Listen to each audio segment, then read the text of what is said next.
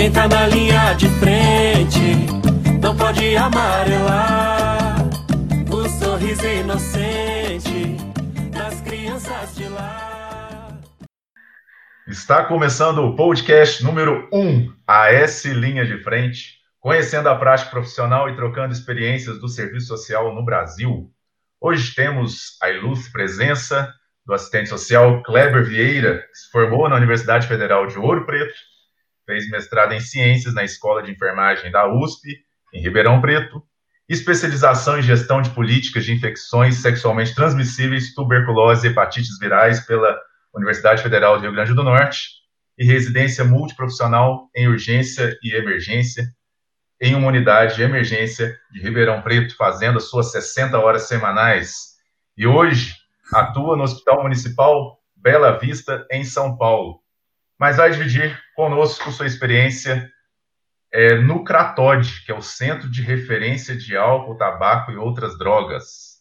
E aí, meu caro, dê um tostão da sua voz para nós. Como está? Boa noite a todos, boa noite, boa noite. Muito obrigado pela, pelo convite, né? E para iniciar esse momento, eu acho que é importante já trazer um trecho que vai retratar bem esse nosso, essa nossa conversa. Posso mandar, posso mandar aí para vocês? Na hora. Vamos lá então. Ó, a nossa casa é de carne e osso. Não precisa de esforço para namorar. A nossa casa não é sua nem, nem a minha. Não tem campainha para nos visitar. A nossa casa tem varanda dentro. Tem um pé de vento para respirar.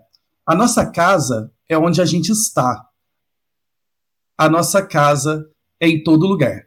Esse é, é uma música do Arnaldo Antunes, né? Com a Celeste com a Celeste Antunes aí, que eu acho que, que traduz um pouco do que, que esse momento vai poder significar.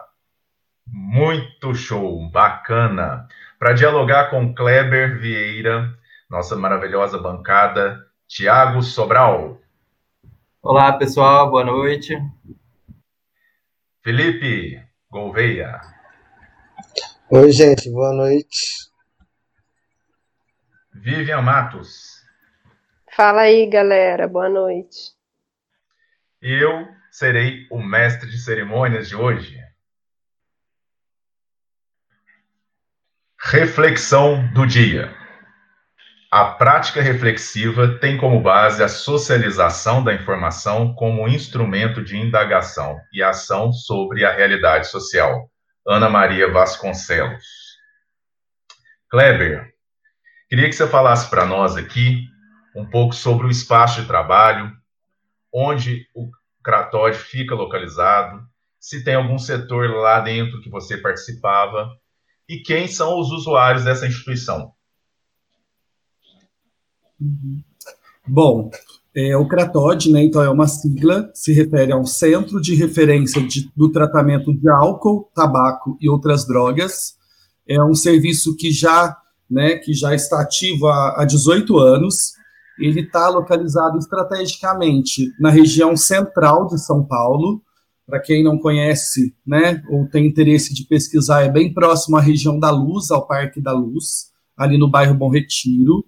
É um, é um equipamento que funciona 24 horas por dia, né? O objetivo desse serviço se deu a partir da necessidade, né, de se ter um lugar para a população que tem uma questão envolvendo o uso de substâncias psicoativas, uso de drogas, né, de um ou mais tipos de substâncias, e é um serviço que é englobado por uma equipe multiprofissional, né, então tem assistentes sociais, psicólogos, terapeutas ocupacionais, médicos, enfermeiros, nutricionistas, farmacêuticos, odontológicos e o anexo odontólogos, desculpe, o anexo judiciário. Uhum. E você comentou aí sobre o trabalho multiprofissional e falou os profissionais. E como que acontece esse trabalho assim na prática? Como que vocês trocam as informações entre vocês? Ou pelo menos trocavam, né? Já que você Isso. já estava atuando nessa, nesse, nesse equipamento. Isso, acho que é importante trazer também que eu iniciei minha trajetória aí no Criatod é, na primeira semana de março, no dia 9 de março, né? E eu fiquei agora até meados de, de outubro, né? Até o começo de outubro, então, eu tive essa experiência no Cratode, né? E atualmente eu estou vinculado apenas no Hospital Municipal Bela Vista, certo? Esta, eu acho que é interessante trazer também que essa interação com a equipe multiprofissional, ela se dá em diversos momentos desse tratamento que se tem no Cratode. Porque o, o não tem só uma linha de frente que é esse acolhimento 24 horas por dia, né? A gente tem um CAPS, álcool e drogas, dentro do serviço, que também atua com essa população que lá está vinculada. Então, dentro desse tratamento via CAPS, é muito importante também que não se tenha só o olhar de uma profissão, mas que esse trabalho interprofissional, interdisciplinar, ele possa acontecer para a gente poder atuar nas diversas esferas da vida dessa pessoa que ali chega. Uhum, maravilha. E qual que é a expectativa da instituição sobre a atuação do serviço social? Eu acredito, Alisson, que eu, como eu já disse, eu não estou mais vinculado lá, mas no tempo que eu estive, né, e a premissa do trabalho do serviço social lá dentro é trazer é, muitas questões envolvi, envolvendo principalmente o combate ao preconceito, esse estigma do uso de substâncias, esse fortalecimento do vínculo familiar que muitas vezes ele está rompido ou está muito frágil essa articulação com as políticas públicas, com os programas, políticas que a gente tem dentro da nossa legislação, fazendo essa ponte né, entre o Estado e o direito garantido, para que essa pessoa possa, de fato, ter acesso, certo? Então, nosso trabalho é um trabalho que traz um olhar ampliado sobre este lugar, sobre essas pessoas, sobre essas necessidades, a pensar e a olhar para isso de uma forma diferenciada, né? Não entendendo, por exemplo, a questão da medicalização, né, ou do encarceramento como práticas necessárias na maioria das situações aí, que a gente entende a liberdade, a autonomia, o protagonismo de uma forma necessária de ser lembrada todos os dias. Né? Então, acho que o nosso trabalho ele vem muito a olhar dessa forma. Uhum. É, divergência em algum momento nesse trabalho é, da instituição com as demandas dos usuários ou da instituição com o projeto profissional que você defende? Eu acredito que quando você trabalha numa instituição igual o Cratode, é importantíssimo que se tenha uma gestão muito parceira, né? E nesse tempo que eu estive lá, é, é uma parceria muito bacana existente entre a gestão, entre a diretoria do serviço social, que nós temos uma diretora maravilhosa, inclusive, e os profissionais que ali atuam. Então, eu acho que essa parceria e essa comunicação ativa, elas favorecem muito para que essas divergências diminuam, né? E eu entendo também o quanto é importante a equipe que atua com esses pacientes, principalmente, é, que elas estejam disponíveis para ouvir o outro. Né? Porque muitas vezes eu já vou com, aquel, com aquela ideia toda montada da vida do outro, sem ao menos checar com ele se é aquilo de fato. Né? Então, a equipe multi, né, esse trabalho em equipe multi, esse trabalho enquanto assistente social, ele vem muito para dar voz, muitas vezes, dentro da equipe, a fala de quem naquele momento não está conseguindo falar não, ou não está em condições para aquilo, sabe? Então, essas divergências, elas acontecem a partir do momento que eu acho que essas parcerias não, não estão mais é, fortalecidas, né? Então, eu acho que é um, é um lugar onde essa parceria é algo muito real, né? E eu acho que isso facilita muito para que aquilo possa ser conversado e não, não gerar um conflito, não gerar um problema grande onde cada um está de um lado, porque querendo ou não, a gente tem que pensar ali naquela pessoa, né, no, no na qualidade do serviço para ela. Uhum. Estamos encerrando o primeiro bloco com esse parceiro, Kleber Vieira, excelente profissional, e vamos até daqui a pouquinho no segundo bloco.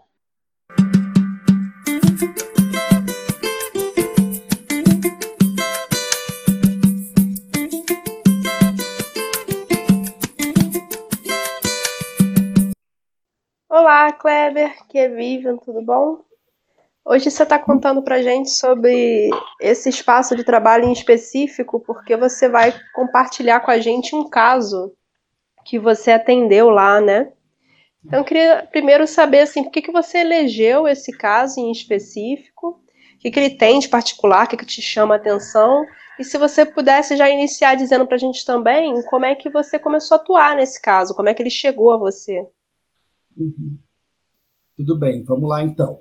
Boa noite, né, novamente, obrigado.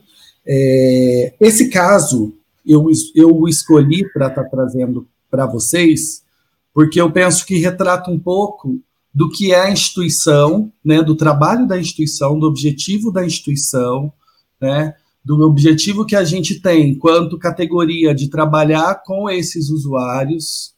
E é um caso que eu pude acompanhar através de um olhar muito próximo, né, que era uma, é uma pessoa que estava sempre ali no serviço, com muitas demandas, e esse olhar me fez aproximar muito dele, porque eu entendia né, várias expressões da questão social quando eu via e quando eu via toda a trajetória de vida daquela, daquele usuário, né? Por isso, então, que eu, que eu trago como um, um caso para ser discutido, porque eu consegui pensar alternativas junto dele, né, e consegui enxergar propostas para além de toda aquela questão que ele vivenciava do uso de substâncias.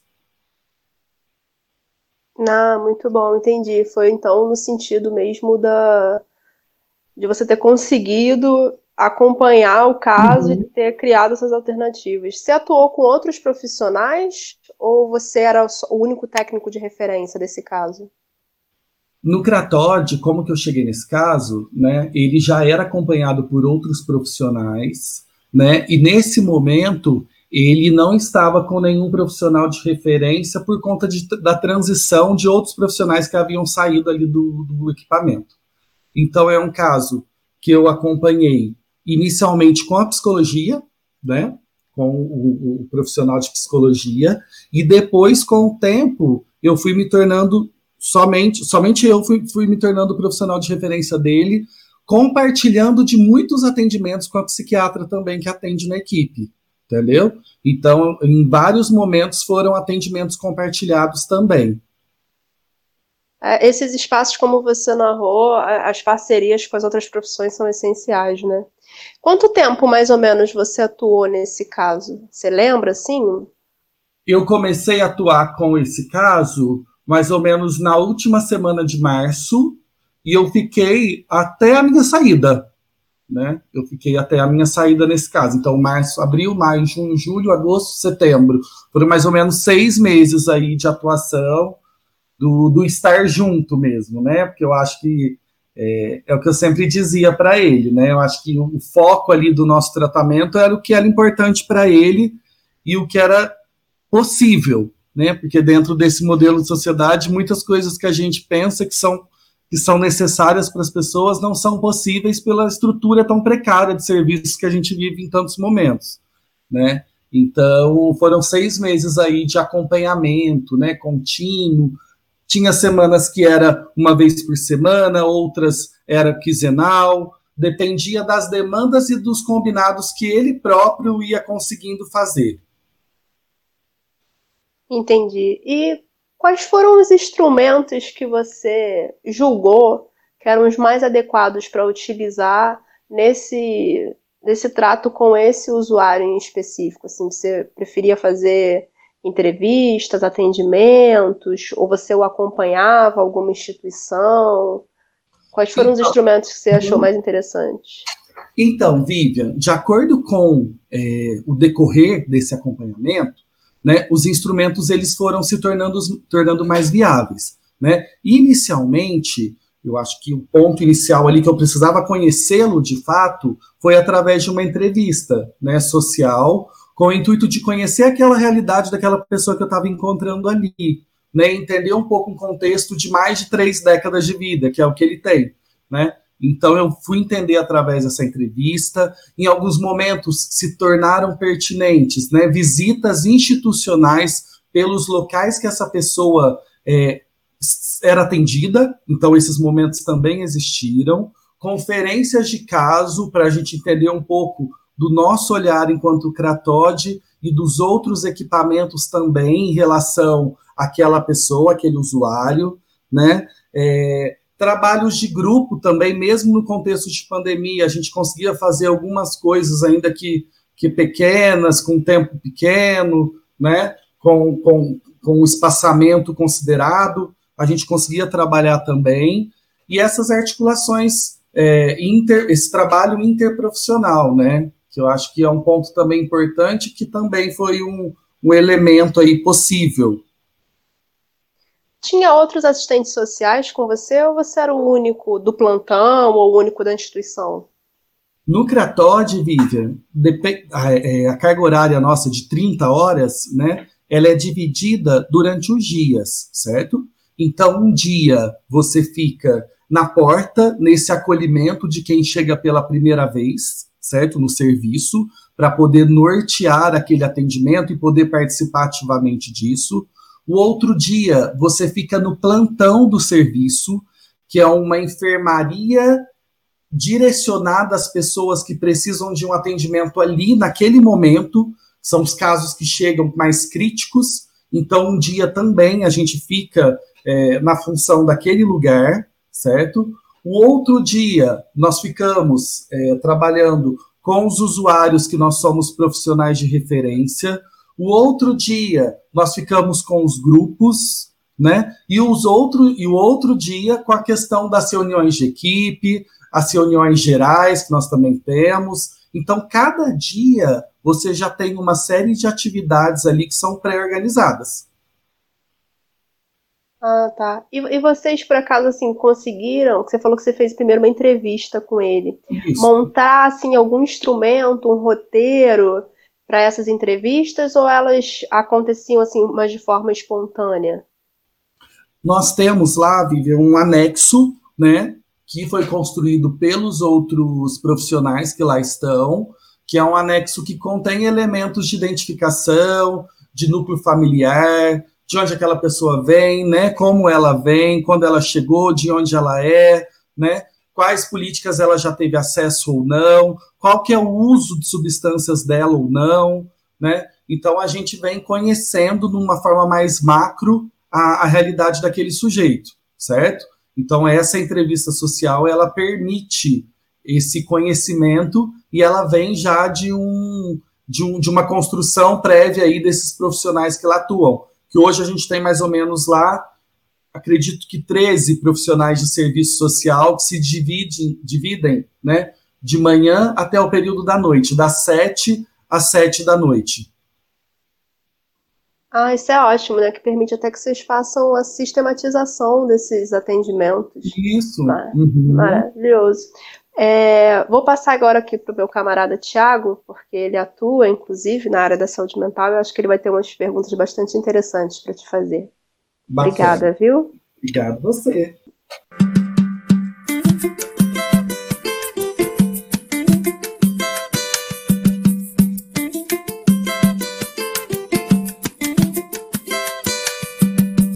Olá, Cleve, tudo bem? Tudo, e você? Tranquilo. Então, agora é comigo, o Thiago aqui. É seguinte, cara, pô, tipo, o que você conta, né, de uma história, tipo, que você é de um usuário que você atende, né, com toda uma complexidade, e queria saber como é que foi para você, né, tipo, escutar essa história, o que que, tipo, te colocou assim para pensar, poxa, como é que eu vou poder, de uma certa forma, estar tá ali contribuindo, né, no projeto terapêutico para desse, desse usuário? Quais foram as dificuldades ali que você viu que demandaram mais de você, assim, enquanto profissional, pensar ali junto com a equipe? Como é que foi isso? Tá. É, o primeiro ponto que eu acho pertinente trazer é que esse usuário, ele, ele não era de São Paulo, né? ele, era pro, ele era procedente de outro estado, e ele mudou-se desse outro estado por conta de, é, de uma exclusão da região que ele morava relacionada ao uso de substâncias, né? Então ele não pode voltar no lugar de onde ele é, né? De um lugar onde a, a família mora, pai, mãe e outros e outro, outras pessoas aí do núcleo familiar dele. Então essa pessoa é de um outro estado, ela não tem mais ninguém aqui em São Paulo, né, de núcleo familiar. Ela iniciou a vida dela aqui como pessoa em situação de rua, passou por diversos centros de acolhida. No momento que eu a conheci, ela estava bem vulnerável nessa situação, né, por conta de não ter um lugar para morar, não ter um vínculo ativo em um centro de acolhida. Centro de acolhida é um lugar onde eles têm uma assistência em relação a essas necessidades básicas, né, de alimentação, de tomar banho, de dormir, né? Eles têm profissionais também que ali os situam e os ajudam, né, em relação à questão de documentação, né? Então o centro de acolhida tem um, um papel, um norte ali também, né? E essa pessoa vinha de vários centros de acolhida, onde ela foi expulsa de alguns, teve problemas em outros, já teve, passou por diversas internações, né? Então ela chegou para mim nesse ponto, né? Num estado bem crítico e num período bem complicado do tratamento por conta das recaídas. Então ele não estava conseguindo se manter abstinente, né? Do uso de substâncias. Ele estava usando frequentemente e tudo que ele tinha de recurso, né? Era o uso para substância, né? De recurso financeiro mesmo. Até o celular, que era a única ferramenta que ele tinha para poder falar com a família, ele acabou vendendo para poder é, fazer o uso de substâncias. Então, o primeiro momento, acredito que foi o principal ali, Tiago, foi acolhê-lo, acolhê-lo, né? Acolher essa pessoa que chegava, situá-lo do meu espaço, do meu objetivo ali, né, enquanto profissional, traçar com ele um plano breve ali de, de, de, de estrutura mesmo, né, para conseguir estar tá, pelo menos nos atendimentos. Né? Então, a gente traçou dentro do projeto terapêutico singular dele estratégias a, a a curto, médio e longo prazo, né? E a curto prazo a gente conseguiu avançar em relação, por, por exemplo, a esse centro de acolhida, a ele se vincular de forma mais harmoniosa ao centro de acolhida, a ter um profissional que eu pudesse estar discutindo sempre também desse centro de acolhida, que inclusive era assistente social também, né? A vinculá-lo a essa família que ele não conversava há muito tempo, então a gente conseguiu esse contato novamente. São coisas pequenas ali, mas que naquele momento para ele estavam jogadas, estavam soltas, né? E pelo uso tão grave de substâncias, ele não estava conseguindo nem pensar que isso era dele, que isso era importante, que isso o ajudava a ter uma organização, certo? Então, acho que a curto prazo, essas ferramentas que eu usei ali junto dele. Você trouxe a ideia de acolhimento, né? Que é algo Isso. muito presente, né? Tipo, principalmente quem é da saúde mental, é, essas palavras, né? Tipo, são algo que se repete com mais frequência, né? Talvez, talvez não sejam tão comuns, às vezes, no serviço social, mas acolhimento, cuidado, escuta, é, são uhum. palavras muito presentes. O que, que você, é, tipo, entende por acolhimento? Acolhimento, eu entendo como uma forma de olhar para o outro como ele queira ser enxergado ou queira ser visto. Né? Então é o que você trouxe, é uma, é uma escutativa, é um momento em que você não vai dar nortes ou não vai orientá-lo para nenhum acesso, ou, ou só se for algo muito grave ali, né, que precisa de uma intervenção ali, mas é um momento mesmo de olhar para o outro, de entender quem é aquela pessoa que chegou ali, quais ferramentas ou não ela teve de acesso, quais oportunidades ou não, se é, é uma pessoa branca, se é uma pessoa negra, se é uma pessoa LGBT, né? Se, qual, qual a condição que ela chega ali, né? Porque isso vai dizer muito também dos acessos ou não acessos que aquela pessoa teve e dos caminhos que ela quer trilhar. Né? Então, eu acho que acolher é olhar para esse lugar, né? Um lugar de nenhum estigma, de nenhum preconceito, mas sim de discuta, né, de escuta e de olhar para o outro. É interessante essa concepção, concordo contigo. É o seguinte, é, assim, de todo caso é uma novidade, né? Cada caso nos ensina alguma coisa. Você, é, tem alguma coisa que você pode dizer, eu aprendi né, na condução desse, desse caso? O que, que você pode falar sobre esse aprendizado no fazer? Tiago, eu acredito que quando eu olho esses casos, eu, o caso dele me fez refletir muito sobre privilégios, uhum. né? sobre os privilégios que a nossa sociedade estabelece e que acaba que a gente, por toda a nossa correria, por toda a alienação que nos cerca muitas vezes, a gente acaba esquecendo de olhar, né? E ele era um cara que ele chegou até São Paulo por conta desse, dessa exclusão de onde ele veio, né? Sem acesso nenhum, com a questão física, né? Toda toda desorganizada, magro, né? Com, com bem confuso, bem desorientado e, e não tinha nada, não tinha ninguém que pudesse olhar para ele ali. Né? Então, o quanto esse núcleo familiar, o quanto ter esse núcleo é importante, o quanto o acesso ao estudo, por exemplo, que ele não conseguiu encerrar, o quanto para ele era uma ferramenta importante, o quanto ao não acesso à saúde, por exemplo, ele tinha os dentes muito degradados por conta do uso, né? E ele sempre me falava isso. Kleber, como que eu vou conseguir um trabalho né, chegando num lugar com o dente dessa forma, né? Então, você vai vendo que não é só o dente, não é só a questão da educação, não é a questão só do núcleo familiar, mas do quanto ele não é privilegiado em nenhum momento de ter os mínimos dos mínimos, né? Entendi. É, uma outra pergunta, assim, né, mais de âmbito um pouco geral, o, a direção né, da reforma psiquiátrica é o cuidado em liberdade, né? Você uhum. sabe. E como é que você vê, no caso, assim, tipo, a, o Cratode, pelo que você diz, ele também está articulado aí, tipo, com um encaminhamento para a comunidade terapêutica, né? Isso é uma questão que gera muito debate e eu queria saber como é que é, tipo, é, como é que se teve alguma experiência nesse sentido, o que, que você pensa sobre isso? Tiago, sinceramente, comunidade terapêutica é um, é um assunto que eu acho que a gente precisa discutir mais mesmo, precisa estudar mesmo, precisa estar tá, tá pensando junto, né? Porque é, é algo que é um recurso que o, o acaba usando, não nesse, não nesse momento de pandemia, né? Porque ainda está tendo o, o retorno para o acesso às comunidades terapêuticas, né? Mas o que eu penso é que o Cratode, de fato, ele tem uma trajetória de se pensar sempre na liberdade, no protagonismo, no que é significativo para esse usuário, né, que chega até nós.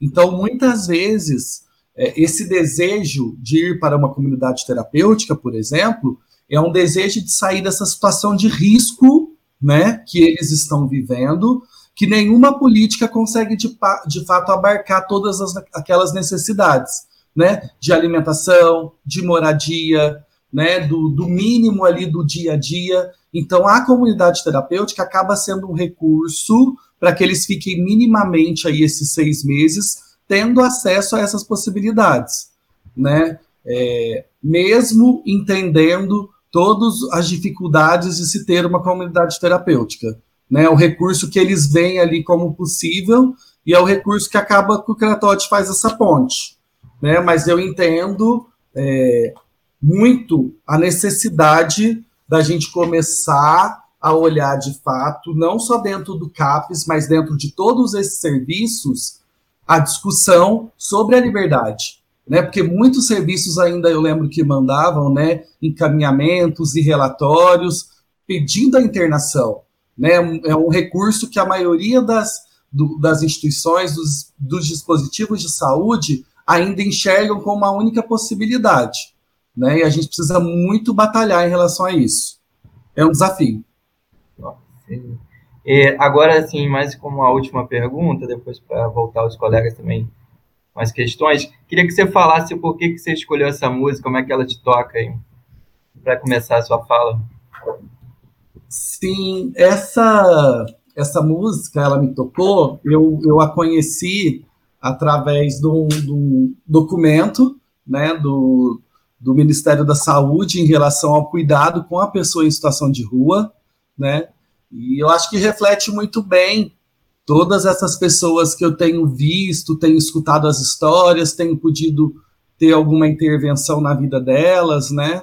E, e, São Paulo, por exemplo, é uma cidade que hoje a gente tem mais de 25 mil pessoas em situação de rua. Né? Então, você vê todas essas pessoas todos os dias pelas esquinas, por todas as ruas, em todos os lugares, e é uma população que não tem seu lugar.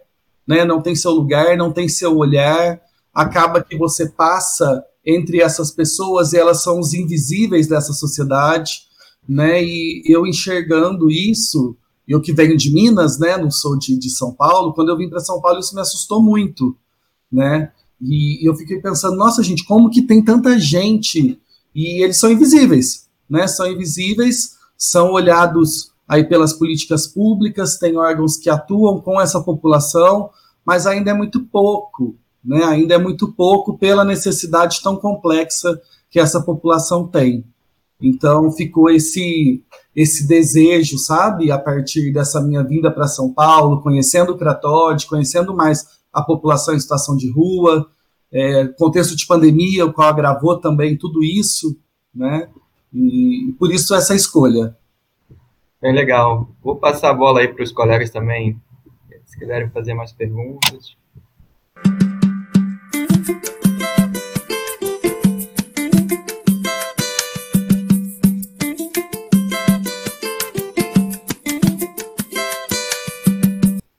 Eu tenho uma pergunta, não, não é nem tão especificamente sobre o caso que você está trazendo, Kleber, mas é algo que eu fiquei pensando no seguinte sentido: a gente, em cada uma das políticas que a gente atua, acaba que tem assim um saber que é o saber equivocadamente considerado dominante, né? Então, assim, na educação é o, do, é o professor, na saúde acaba tendo uma centralização muito grande no saber médico, de forma que parece que a gente atua auxiliarmente a eles, né? Sim. Você sentiu essa centralidade na questão da medicina lá no Catrode ou foi algo que você não reparou muito e ficou mais diluído esses saberes?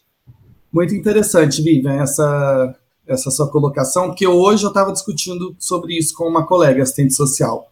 Sim, isso é visível. Isso é visível, né? Não só no Cratode, mas no hospital que eu estou hoje também, né? O saber médico é um saber que ainda é uma barreira para a nossa atuação em muitos momentos. É difícil trazer essa perspectiva desse olhar ampliado, desse olhar a partir dessas expressões da questão social, para uma profissão que muitas vezes é muito objetiva, muito, muito focada na alta, né? Naquela alta daquele paciente, sem enxergar aquelas múltiplas e complexas necessidades que aquela pessoa tem a partir dali, né? Então é muito difícil, é um grande desafio, né? A gente estava falando realmente sobre isso hoje, do quando é desafiador trazer o nosso olhar enquanto assistente social, enquanto profissional do SUS, enquanto profissional que traz a questão da liberdade, do protagonismo desse usuário, que traz a necessidade da gente olhar classe, raça e gênero para essas questões.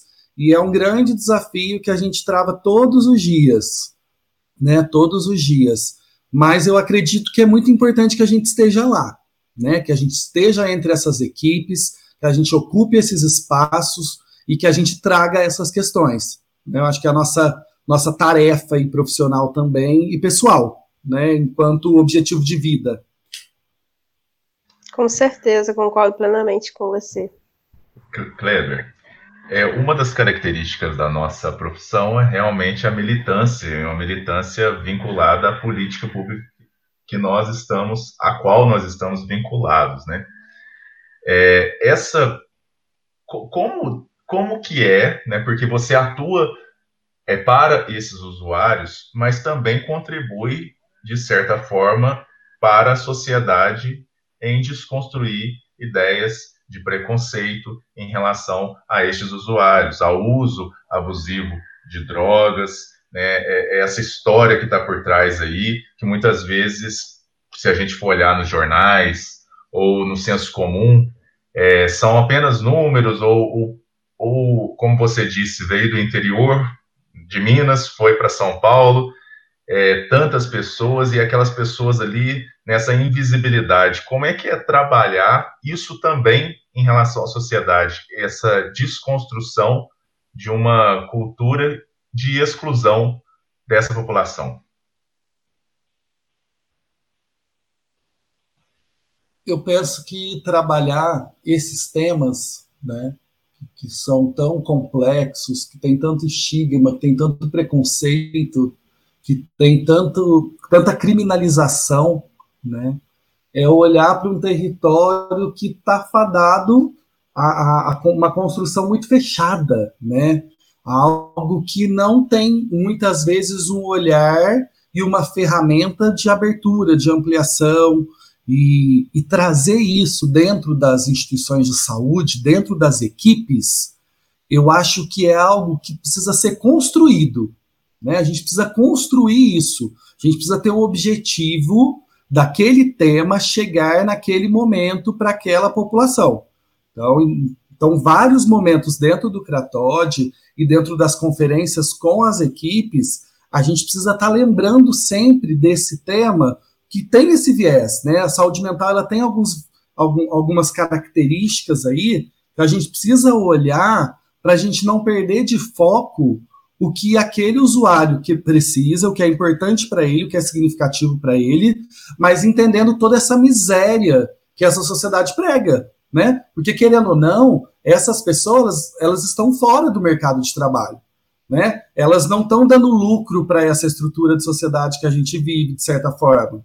Né? Então, pensar para além disso é pensar na importância, enquanto categoria, da gente olhar para tantas pessoas que são baleadas e são mortas todos os dias, aos ataques nas favelas, né? a questão dessa não legalização do uso de substâncias, é pensar na pessoa pobre, pensar na pessoa preta. Né? Eu trago essa necessidade da gente olhar, porque quando você está dentro dessas instituições, a maioria de quem chega está dentro, né? Está dentro dessa, dessa, dessa questão de classe, raça e gênero. Né? Então, eu acho que é trazer isso aos poucos, né, de uma forma contextualizada, de uma forma cuidadosa, mas a gente precisa estar tá lá, a gente precisa ocupar esses espaços, né, ocupar esses espaços e dói, né, muitas vezes dói, muitas vezes é difícil, muitas vezes a gente está sozinho naquele espaço, mas a nossa profissão vem nessa luta, né? Vem nessa luta, vem nesse nosso projeto e, e a gente precisa estar tá junto e precisa estar tá construindo. Então, também vou voltar agora com uma questão, é, mas antes só queria discordar um pouco do meu camarada Alisson.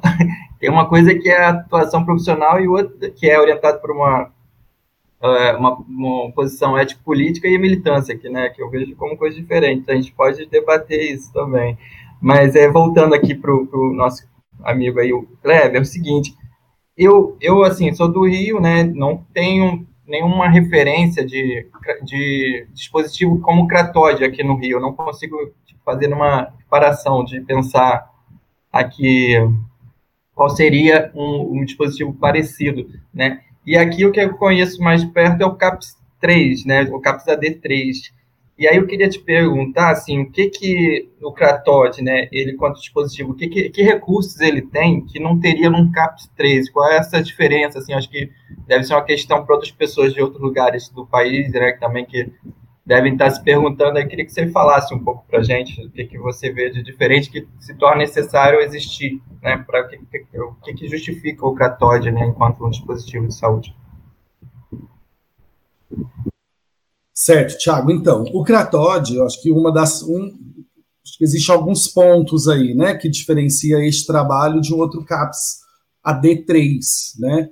É importante trazer que dentro do, do a gente tem um CAPS, né? É uma das ferramentas dentro do equipamento. A outra ferramenta que a gente tem, por exemplo, é os, são os testes rápidos 24 horas por dia de HIV, sífilis, hepatite B e C. E isso a gente sabe que não é uma realidade de todos os equipamentos aí. Então, todo o paciente que chega para ser acolhido no equipamento, ele pode fazer esses testes e ali já ser encaminhado para um tratamento dessas questões de infecções sexualmente transmissíveis, que também estão muito atreladas à questão do uso de substâncias, certo? Outro ponto é que no Cratod se tem uma, os encaminhamentos para outros equipamentos, né? Então, a gente tem esses encaminhamentos para comunidades terapêuticas, a gente tem para hospitais que são conveniados ali do, do Cratod, que já fazem essa ponte também.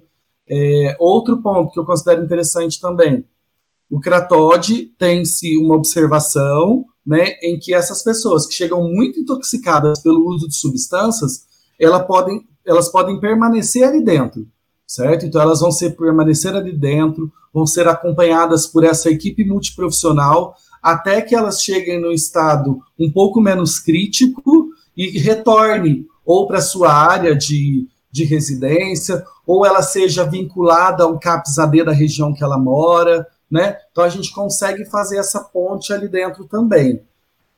Outra estratégia, os grupos, né? Que os grupos existem dentro do CAPS, né? Do CAPS 3, CAPS AD, e lá também existem diversos grupos que tratam da questão da dependência.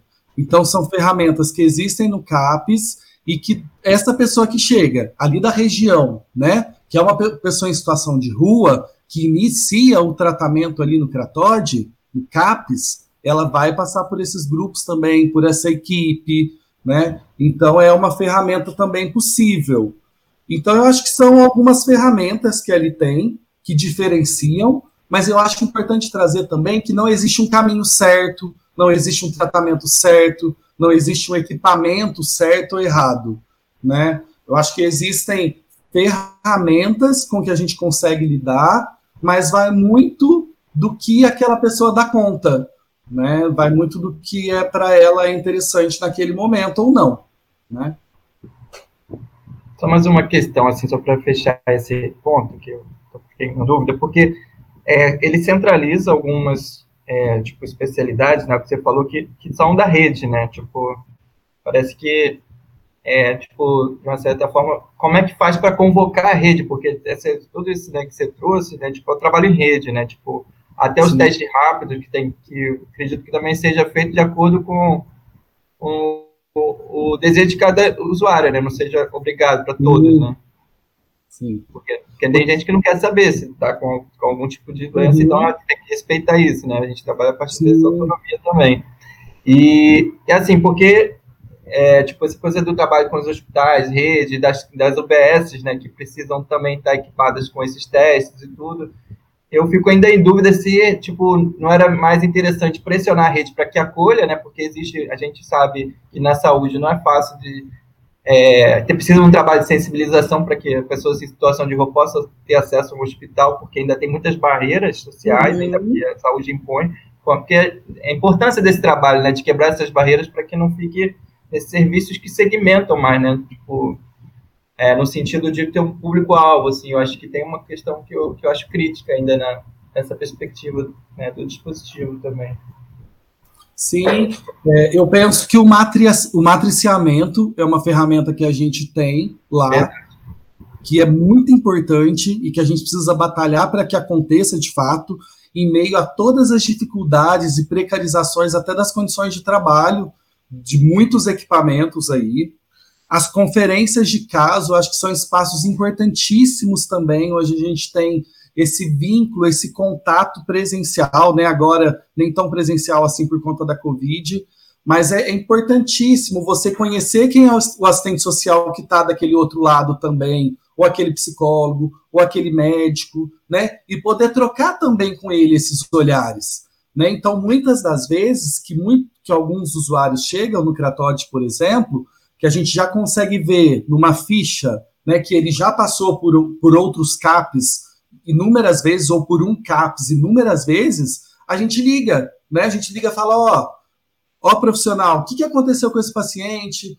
Como que foi a trajetória dele aí? Por que, que ele nos tá, por que, que ele está nos procurando agora e não retornou aí? Né? Então a gente fazer essa ponte, essa interação é importantíssimo, porque muitas vezes ele vai se atendido lá, mas onde que ele mora é do lado de um CAPS que pode fazer esse segmento com ele ali no território, que vai surtir muito mais resultado positivo, né, em relação a pensar só, não pensar só na questão do uso de substâncias, mas pensar em outras ferramentas que o território ali pode propiciar.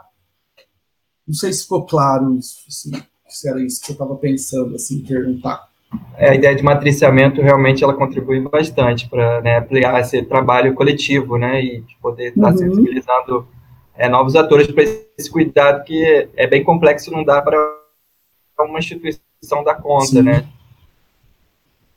Sim. Legal. E eu, penso também, Thiago, só para fechar, que é muito uhum. importante a gente, quando a gente vai fazer um contato, vai, vai discutir um caso, a gente colocar o, com quem a gente está falando como parceiro naquele processo, né? Porque muitas das vezes eu sinto que a gente recebe contatos de querendo passar bola, né?